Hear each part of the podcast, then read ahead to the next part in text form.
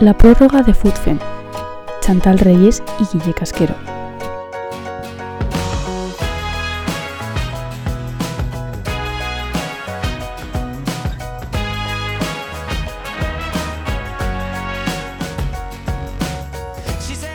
¿Qué tal? Muy buenas, bienvenidos una semana más al podcast de FoodFem. Oye, Chantal, ha habido jornada, ¿eh? Jornadón. ¿Qué tal? Muy buenas.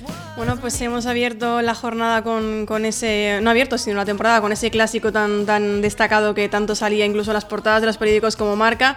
Pero más allá del clásico, yo creo que ha habido más cosas, ¿no? También ha ganado el Atlético, ha ganado el Levante, incluso recién ascendidos como Leibar han dado la sorpresa ante el Betis, Santa Teresa buen papel. Yo creo que ha sido una jornada con un poco de todo. Muy interesante. La hemos visto poco porque solo se pudo ver ese Real Madrid-Barça de Valdebebas.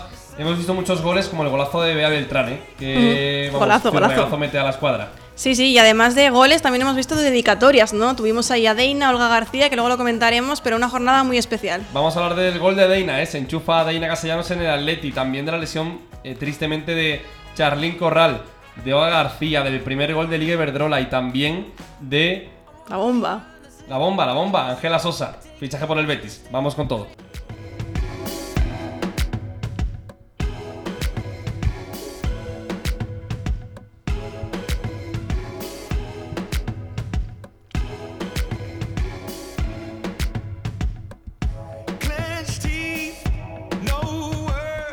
Lo venimos contando, empezó a lo grande la jornada 1 de Primera Iberdrola, Chantal, con ese Real Madrid 0, Barcelona 4. Sí, yo creo que, que, a pesar de todo no defraudó, tuvo de todo, sus partes positivas y sus partes negativas, pero bueno, creo que lo mejor fue que pudimos disfrutarlo en directo, cosa que no se puede decir de ningún otro partido de la jornada, así que solo por eso ya tenemos que abrir con, con este partido porque podemos hablar con sabiendo, sabiendo lo que vimos. Totalmente, lo vimos todos. También Lalo Albarrán, Lalu, ¿qué tal? Muy buenas. Buenas, buenas, ¿qué tal? Oye, partidazo, ¿eh? Del Barça ante el Madrid en Valdebebas. Además es que controló, parece que no, que el gol de Aslani podía haber cambiado el rumbo, ahí veía mucha queja y tal, pero yo creo que el Barça llevó el reloj del partido todo el tiempo, excepto alguna sorpresa del Madrid, algún gol, yo creo que el Barça además en el segundo tiempo jugó prácticamente eh, sin esfuerzo físico, tiene una rotación increíble e infernal para el resto de equipos y yo creo que pese a ese gol de Aslani, que para mí sí tenía que haber subido el marcador, o quizá había hasta más penalti que, que, que falta, fijaros lo que, lo, que, lo que os digo, porque bueno, obstaculiza a Aslani, bueno, ahí vamos, no vamos a entrar en ese debate, que eso son cosas de árbitro Pero bueno. el Barça yo creo que llevó el reloj totalmente del partido, fue superior, excepto algún destello del, del Madrid, el, el bagaje ofensivo fue prácticamente nulo y, y, bueno, justa victoria yo creo para el Barça, que, que, ojo, que se nos viene, se nos viene campeonato. También tenemos con nosotros a Alejandro Pecci, que qué decirte, ¿te sorprendió la suplencia de Jacobson? Muy buenas compañeros, ¿qué tal? Pues sí, o sea, me, me sorprendió porque, a ver, Sofía Jacobson el año pasado habitual en el antiguo Club Deportivo Tacón, una futbolista internacional con experiencia apostó David Aznar por Olga Carmona, de lo cual yo me, honor, me enorgullezco mucho porque es una futbolista que es del Sevilla, que es andaluza y que es sevillana y que casa. además tiene muchísima calidad Olga Carmona, pero a mí por lo menos personalmente no me dejó de sorprender que Jacobson empezara la liga en el banquillo siendo el rival que era, que es el Fútbol Club Barcelona, que al final es el rival más fuerte de la liga pero bueno, todos sabemos que cada entrenador tiene su, su, librillo y que durante la semana habrá visto cosas que le habrán gustado más de Olga que de Jacobson. Porque además después eh, Jacobson en la segunda parte fue lo mejor del Real Madrid en minutos finales. Mm. Quien lo vio de cerca, ese nuevo clásico, ese clásico ahí disputa por el naming, eh, es Martín Velarde que lo vio desde Valdebebas. Martín, ¿cómo lo viste? ¿Qué tal?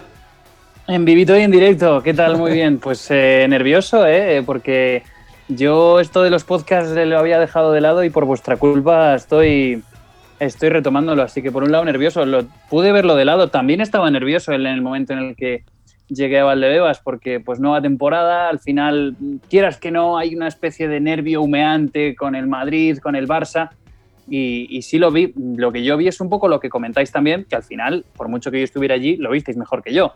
Eh, por la tele, con repetición y con palomitas, si, si queríais. Eh, y sin frío. Eh, y sin frío, efectivamente, que parece que no, pero, pero el viento en la parte de Valdebebas de Madrid pega bien fuerte. Y, y como digo, coincido mucho con, lo que decís. Eh, el Barça dominó en no sé qué porcentaje, pero sí desde luego del 80 para arriba del partido y, yo creo también que sobre todo gira en torno a lo que hacen con el balón, pues eh, Alexia Putellas y en el Madrid gira en torno a lo que puede hacer o todavía tiene mucho que mejorar, mejor dicho, eh, Teresa Belleira y Maite Oroz. Muchos errores de Teresa Belleira, me sorprendió muchísimo. El Madrid salió con seis fichajes de ocho, que no está nada mal.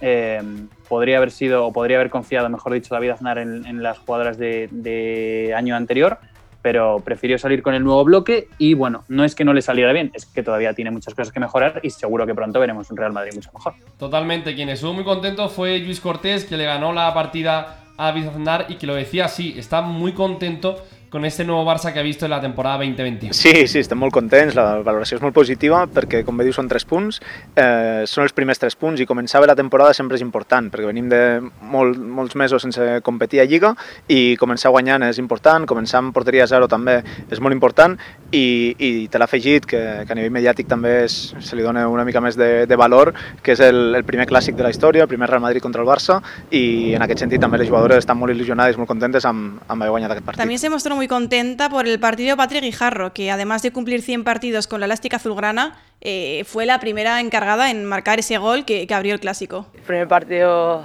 de la historia de un Barça-Madrid, eh, partido número 100 para mí, especial, bonito y hacerlo con una victoria pues más aún. Y la cara ves, la de David Aznar, que dijo que sentirse muy triste por el resultado, pero a pesar de todo eh, lo valoró positivamente ya que todavía dice que son un equipo en construcción.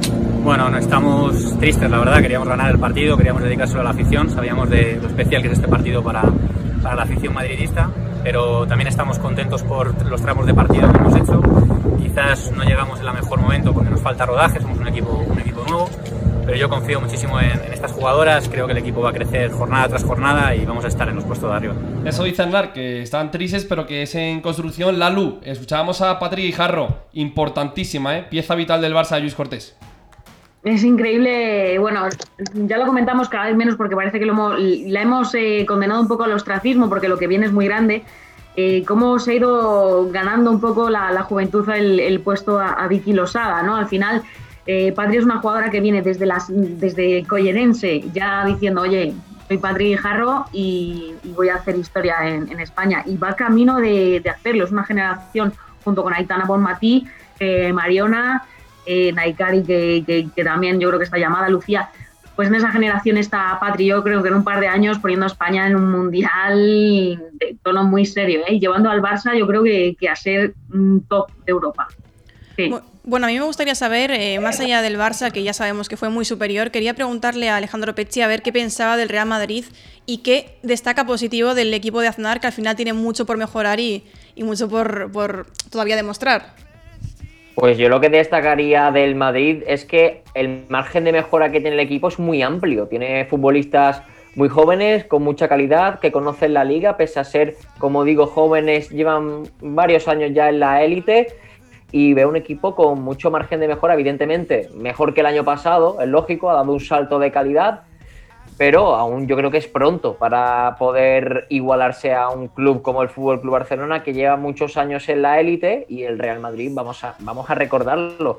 Se ha vendido como un clásico. La rivalidad, la rivalidad a niveles de fútbol hablo de fútbol no de fútbol femenino de fútbol es histórica también de baloncestos. Al final es una rivalidad de muchos años atrás pero no deja de ser un partido el primero en la historia del Real Madrid. O sea hay que también poner eso sobre la mesa creo que es un equipo que tiene margen de mejora y yo creo que tiene jugadoras interesantes, sobre todo en el, en el centro del campo. Le falta una delantera, es cierto, yo creo que le falta una killer al equipo, pero sí. yo creo que en el centro del campo tiene cosas muy interesantes este Real Madrid. La verdad que sí. Hubo más que más jornada que la del Real Madrid-Barça. También ganó el Atlético de Madrid con gol de, con gol de Deina Castellanos, que se mostraba contenta. La mala suerte es que Martín eh, me marcó Deina su primer gol con el Atlético, que además sirve para bueno, pues resucitar su olfato goleador, pero se ha lesionado a Charlín Corral y parece que va para largo. Es, bueno, es peligrosa la lesión y es em, dura.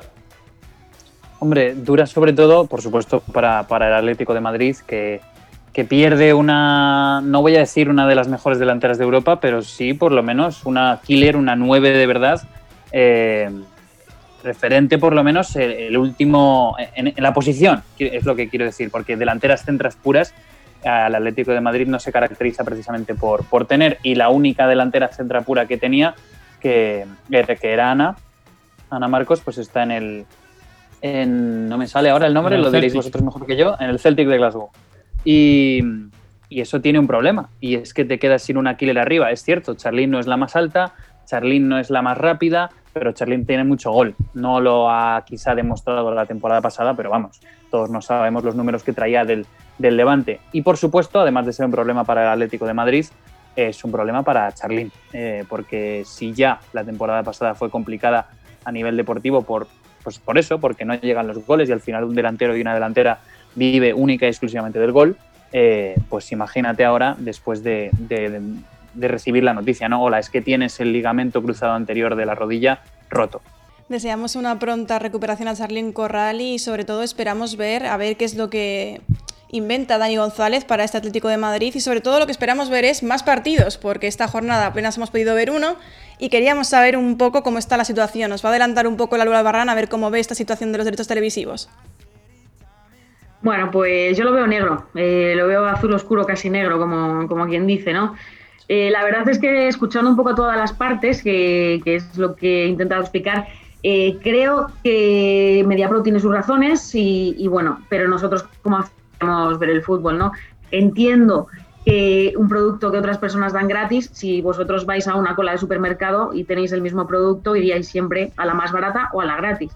Entonces, pues bueno, entiendo que si tú has pagado por unos derechos de televisión, quieres rentabilizar o quieres por lo menos eh, tener tu parte de, pastel, ¿no? Al final la inversión es de 9 millones por tres temporadas. Eh, recordemos que, llevan una que se cortó en marzo y que ya, pues eh, desde marzo hasta aquí la situación es complicada económicamente para, para todos. Y Mediapro, pues eh, lo que sé y de última hora y lo que me han contado es que hay una propuesta de colaboración eh, para, bueno, para no colaboración, pero bueno, una propuesta de acercamiento por parte de, de Mediapro hacia, hacia, hacia la otra parte. Y bueno, pues están esperando una respuesta para ver si se desbloquea. De momento, yo creo que como se hizo con el convenio, hasta que alguien, eh, algún mandatario no se siente en la mesa, como el Consejo Superior de Deportes, el nombre de Irene Lozano, como hizo, ya os digo, eh, cuando pudimos firmar el convenio, hasta que alguien, no de alguien de ahí arriba, no dé un paso y diga, señores, que estamos haciendo daño a la sociedad a un deporte que, que amamos en este país, hasta que no pase eso, yo creo que todas las partes van a, mirar a todos a otros lados, ¿no? Si sobre todo si a una parte le da igual porque va a seguir emitiendo los partidos gratis. Recordamos que el Real Madrid y el Barça prometieron a principio de temporada, aunque os digo que este fin de semana no ha sido así, retransmitir todos sus partidos en casa y eso incluye a varios equipos que no están eh, o que están inscritos, perdón, o con un contrato con MediaPro y bueno, que pues cada uno lee el derecho de arena a su manera, ¿no? El derecho de arena, como me explicaron a mí, eh, consta de una parte en la que tú como local puedes explotar los derechos, pero la otra parte es que tienes que contar con el beneplácito del visitante y ahí es donde está el kit de la cuestión que MediaPro está intentando solventar y solucionar para que todo, todo fluya. Está toda la información en eh, lo ha hecho Lalo, el artículo, tiene ya la, la información y la ha descrito muy bien en footfem.com. Así que nada, seguimos, seguimos hablando de la jornada que aquí hay mucho más. Toda la información del fútbol femenino español e internacional en footfem.com.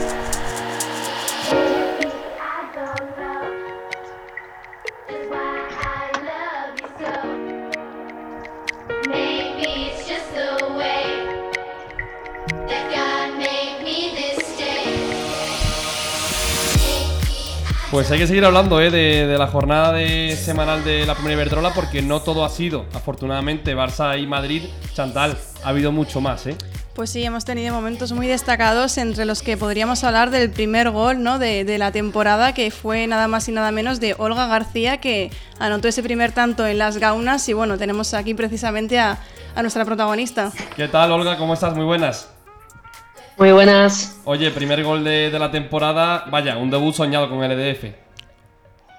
Sí, eh, como ya se pudo ver, uno de los incentivos que tenía, aparte de querer marcar con, con el EDF, era lo de la camiseta y pues mira, al final se, se dio y muy contenta y muy feliz de al menos esos 45 primeros minutos estar eh, por delante en el marcador. Pues sí, la verdad que sí. Lalu, eh, tú lo decías, ¿no? Hay que confiar mucho en Olga García. Estabas atenta al debut de, de ella y marcó, marcó, hubo gol en las gaunas. Marcó, marcó. No sé, Olga, si esperabas que fuera tan pronto. Pues no, porque las circunstancias del partido estaba llevando a que fuera mucho respeto. Eh, Lo que vi es que la primera parte hubo muchísimo respeto y nosotros estábamos teniendo pocas oportunidades. Sí que tocábamos mucho, pero no, no pensaba que en una acción tan aislada podría adelantar. Y eh, pues mira, eso nos sirvió para, para aguantar hasta la mitad del descanso y después dos acciones puntuales nos mermaron.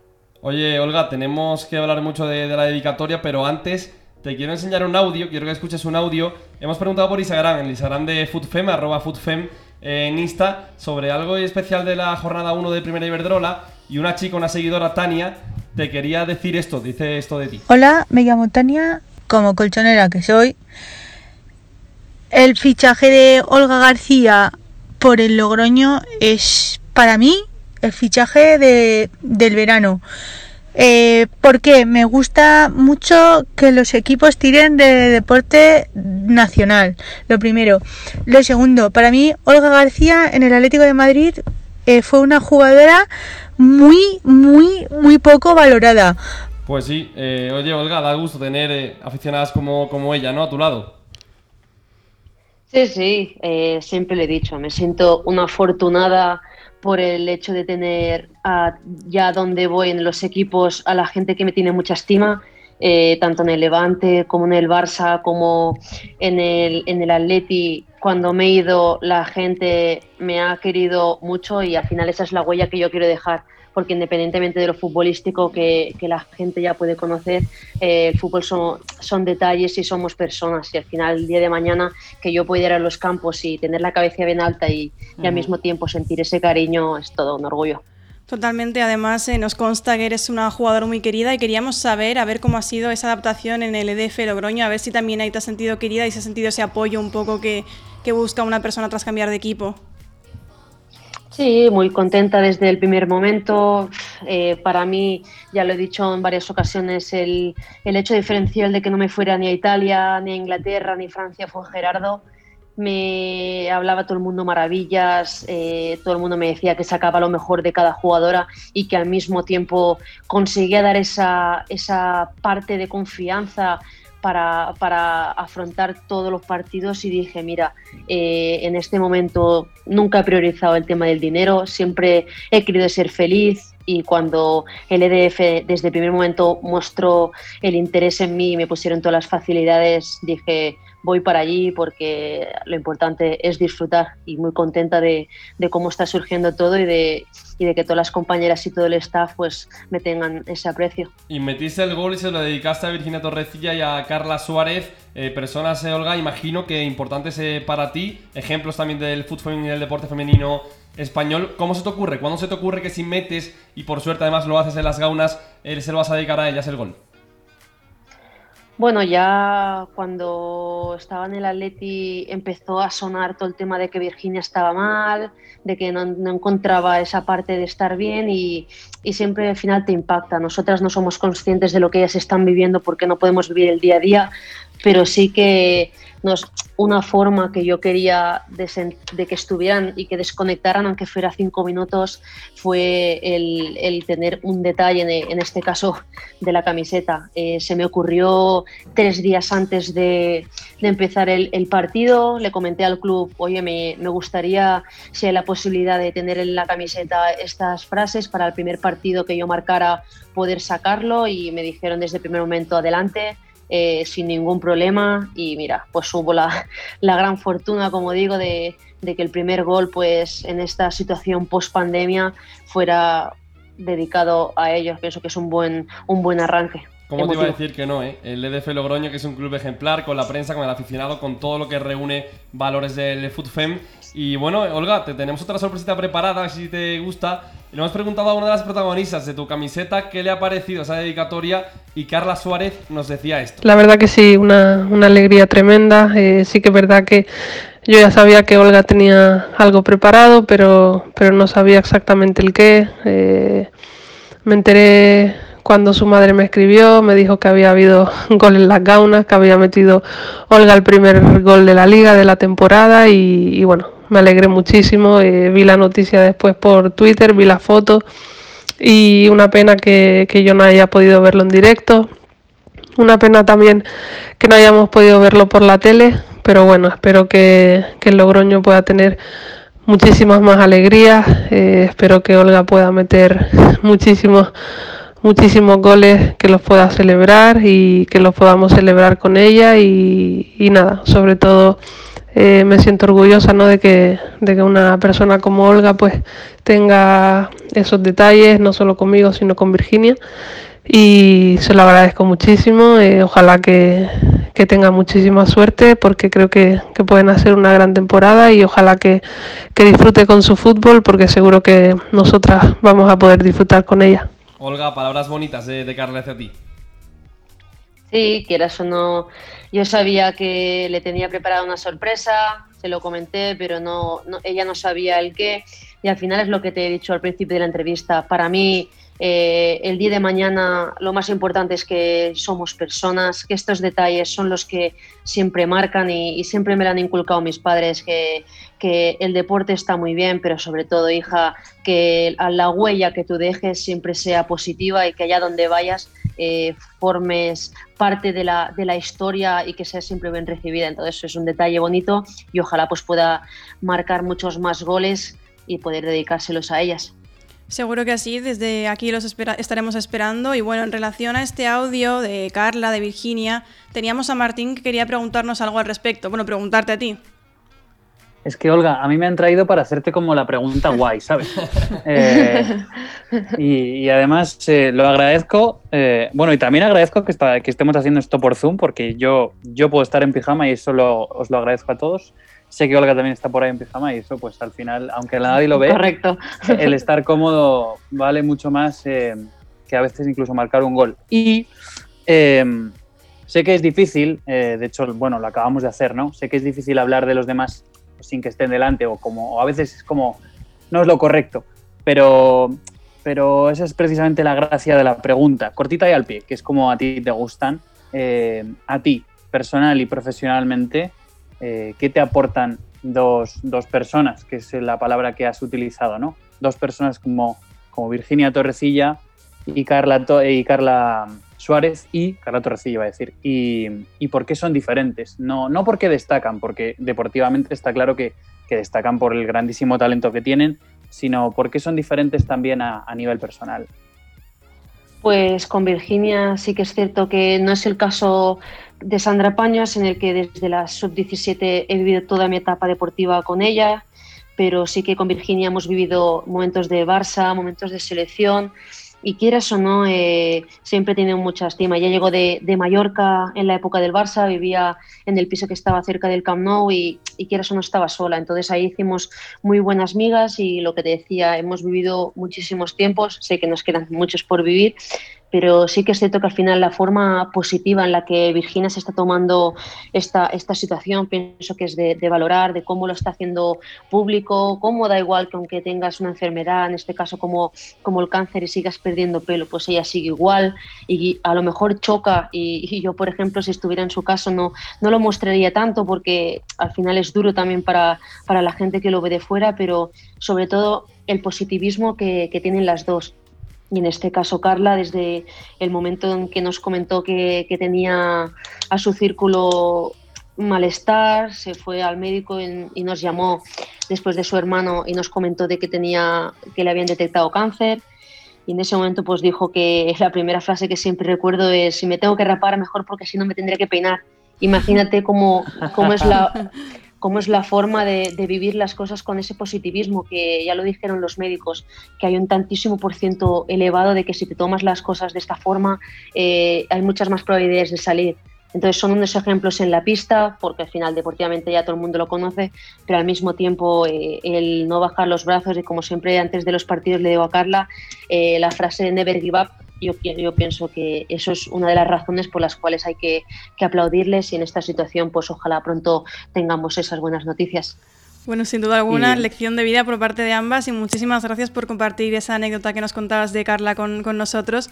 Y ya para cerrar, queríamos salir un poco del ámbito personal y bueno, creo que, que Lalu también quería hacerte una pregunta. Sí, ya enfilando un poco el tema deportivo, porque ya estoy a punto de, tengo la piel de gallina de todo lo que, todo lo que estoy escuchando. Eh, enfilamos la Copa de la Reina esta semana Eh, es muy curioso porque como Atlético de Madrid, Olga estaba fuera de competición, pero va a estar en semifinales. No sé cómo afrontáis la, competición y qué aspiraciones tenéis y cómo está el vestuario del Logroño. Bueno, esa es la, la anécdota que me han dicho muchos amigos en plan de eh, qué cabrona has podido jugar una, bueno, te eliminaron en semifinales y ahora vas a jugar las semifinales. Eso lo puede decir poca gente, pero sí que pienso que el equipo está muy motivado. Desde, desde que yo llegué, uno de los objetivos que ellos tenían era el poder hacer historia, que por primera vez en La Rioja un equipo llegara a una final de una Copa del Rey o de la Copa de la Reina. Y en este caso es un hecho histórico para, para el club y, y, si tú llegas a la final, automáticamente certificas el pase a la Supercopa. Entonces pienso que hay muchas razones por soñar, muchas razones por querer disfrutar y darle una, una alegría a la afición y al mismo tiempo el, el culminar una temporada que pienso que el año pasado, quedando séptima si no recuerdo mal, fueron como parte de, de la revelación de la Liga Iberdrola. Y al mismo tiempo pues ojalá el, el miércoles podamos pasar y, y con, esa, con esa alegría y con esa ambición que tiene el equipo poder, poder estar en, en Málaga en febrero. La vida siempre te da segundas oportunidades, en el caso personal lo hemos visto y también en el caso deportivo, ¿eh? en el de Olga García que tiene ante sí unas semifinales de Copa de la Reina que no es nada mala cosa y mucho menos si es en Málaga, la semifinal, vamos a decirlo así. Olga García, de verdad un placer que hayas estado por aquí en el podcast estrenándolo con nosotros, jornada 1 y nada, desearte mucha suerte, aquí te seguimos viendo. Muchas gracias. Y Martín Lalu, terminamos la, la entrevista. Oye, fenomenal Martín, la verdad que ha estado muy bien. El placer es mío, Guille. Lalu, muchísimas gracias, nos escuchamos el jueves. Vamos a por ello.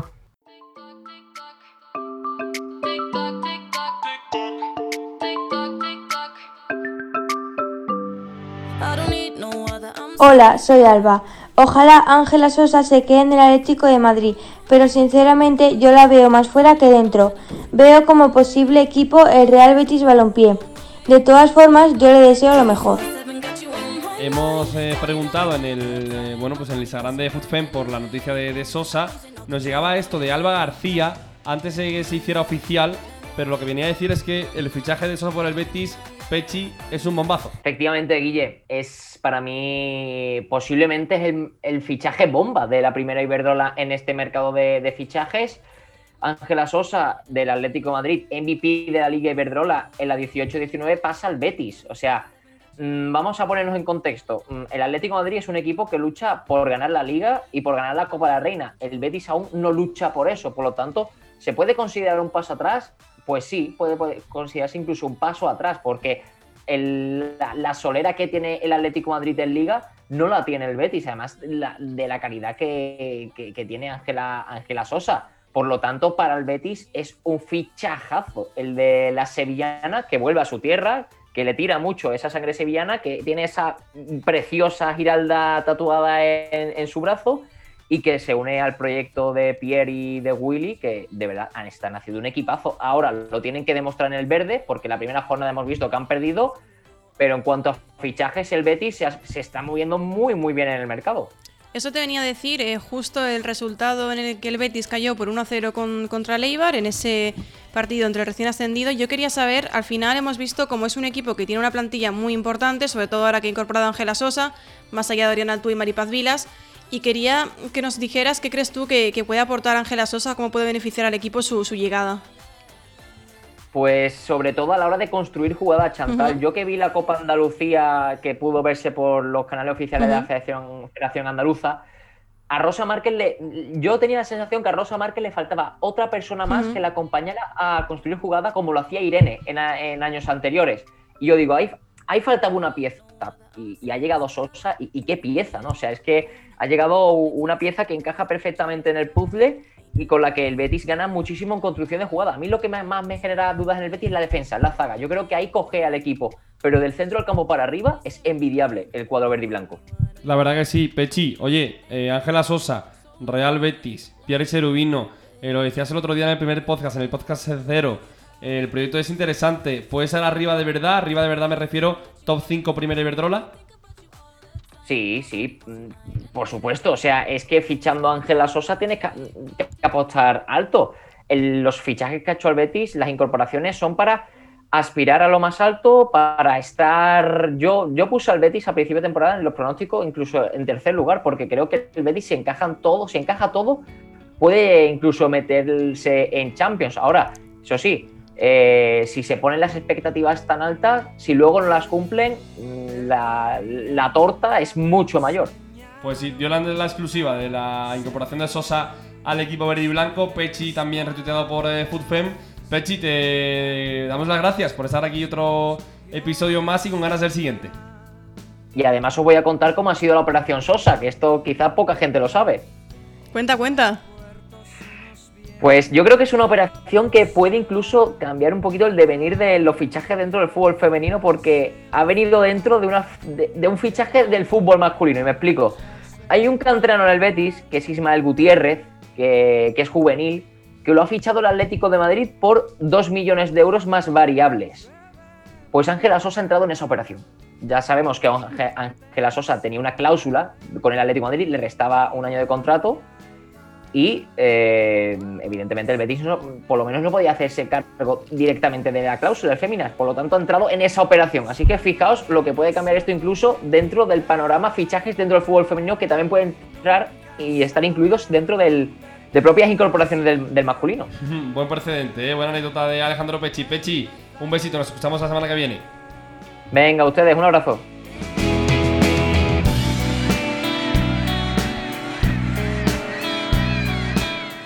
Y Chantal, lo dejamos aquí. El jueves un poquito más de FUTFEM aquí en la radio. Estad atentos que tenemos un tema muy interesante que tratar y bueno, siempre un placer compartir contigo podcast. Igualmente, nos escuchamos el jueves. Gracias, chao. De madrugada.